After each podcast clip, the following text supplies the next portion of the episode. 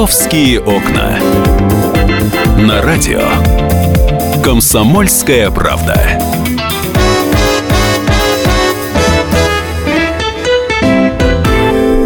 Здравствуйте. Ну что же, мы начинаем новый рабочий день в рамках программы «Московские окна». 11 часов 5 минут столицы. Сегодня, напоминаю, вторник. Сегодня 19 июля. Новостей московских сегодня очень-очень-очень много. Мы сегодня будем их обсуждать. Мы сегодня поговорим буквально минут через 10-15 о том, а, как же в Москве нашли маньяка, которого не могли поймать аж 30 лет.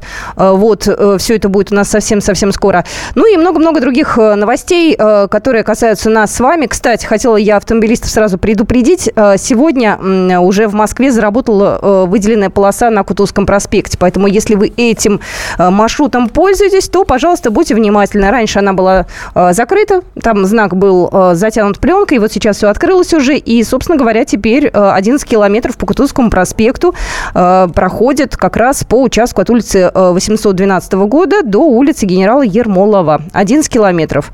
Там большое количество автобусов, автобусов, э, троллейбусов и так далее. В общем, э, сами понимаете, что выезжать на выделенку нельзя. Будет за это штраф. Э, вот. С 18 числа все дело заработало. Это информация от пресс-службы Центра организации дорожного движения. А, давайте пройдемся еще по новостям, которых действительно на это утро очень-очень много. А, для э, автомобилистов еще важная информация. А, э, Пушкинскую площадь и участок Тверской улицы от Охотного ряда до Бульварного кольца закроют для автомобилистов на сутки. С полуночи 23 июля, соответственно, до полуночи 24 июля. С 23 на 24 сутки не будет работать э, этот участок. Для чего все это необходимо? Как сообщает столичная мэрия, необходимо для того, чтобы уложить вверх верхний слой асфальта. А, капитальный ремонт проезжей части проводят в рамках программы «Моя улица». А, вот, будут укладывать асфальт, будут, в общем, достаточно оперативно все делать. Я напоминаю, что это не первое перекрытие Тверской, ее уже перекрывали на сутки из-за переклады, из-за перекладки коммуникаций в начале июня. Я э, думаю, вот по моим наблюдениям, москвичи уже к этому делу привыкли. Э, как только началась реконструкция центра, как только началась эта программа реконструкции под названием «Моя улица», весь центр стоял. И народ очень сильно жаловался, что вот, проехать невозможно, очень тяжело, неудобно. Но мне кажется, что сейчас уже люди привыкли. Я уж не знаю, как у вас с этим делом? Если вы хотите высказаться, милости просим. Номер эфирного телефона 8 800 200 ровно 9702. Вот сейчас, сегодня, 19 числа, вас э, раздражает то, что будет перекрыта Тверская? Я напоминаю, 23, 24 это суббота и воскресенье ну, так скажем, не самое пробочное время.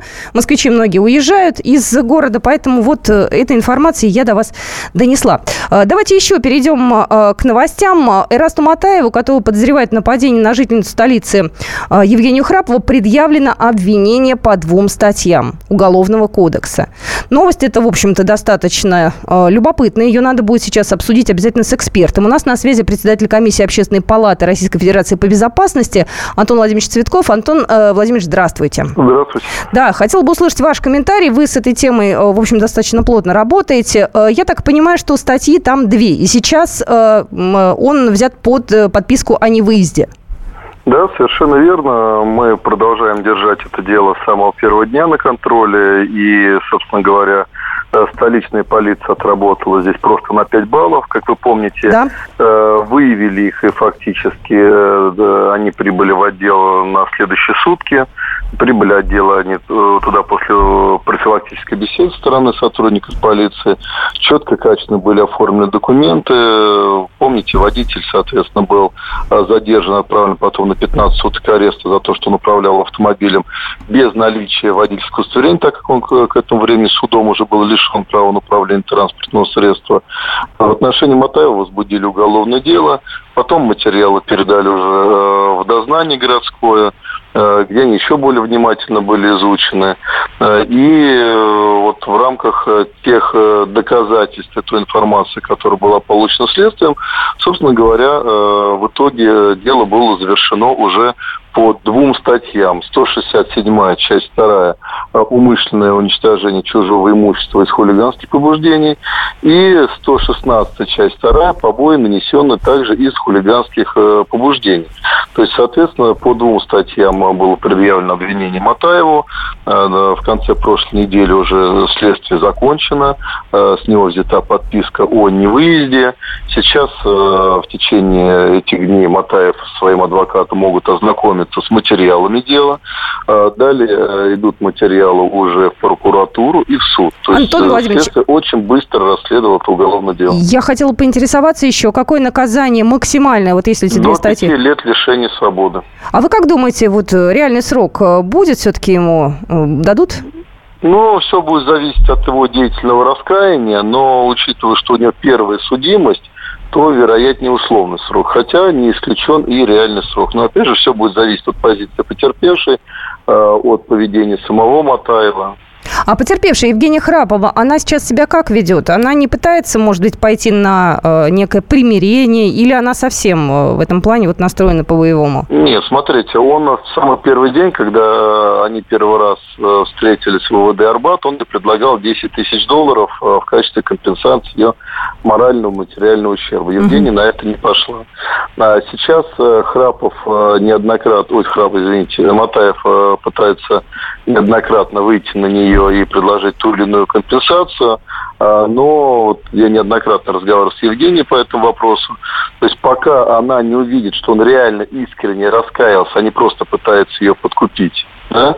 Вот когда она увидит, если, например, его искренне деятельное раскаяние, а, тогда, возможно, она пойдет на мировую. Но пока э, все выглядит больше как попытка подкупить, решить вопрос и тому подобное.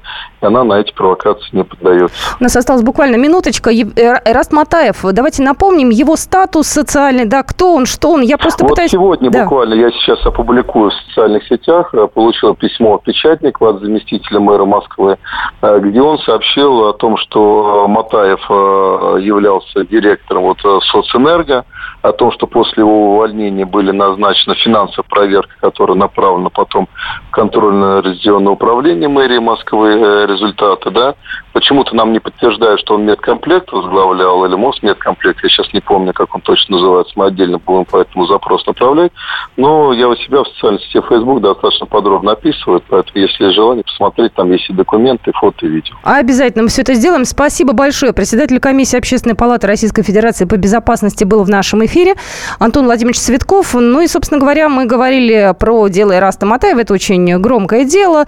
Я очень рада, что создан хотя бы один единственный прецедент э, с э, таким человеком, пусть даже и в прошлом занимавшим определенный пост, чтобы другим неповадно было. Но это, по крайней мере, мои такие умозаключения. Будь с нами. Московские окна продолжим через пару минут. Московские окна.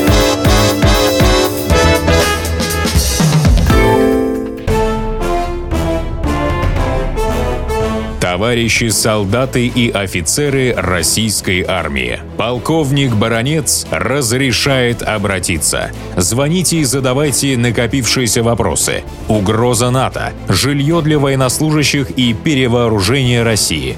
Обо всем этом Виктор Баронец знает лучше других. Программу «Военный ревю» слушайте по будням с 5 вечера по московскому времени.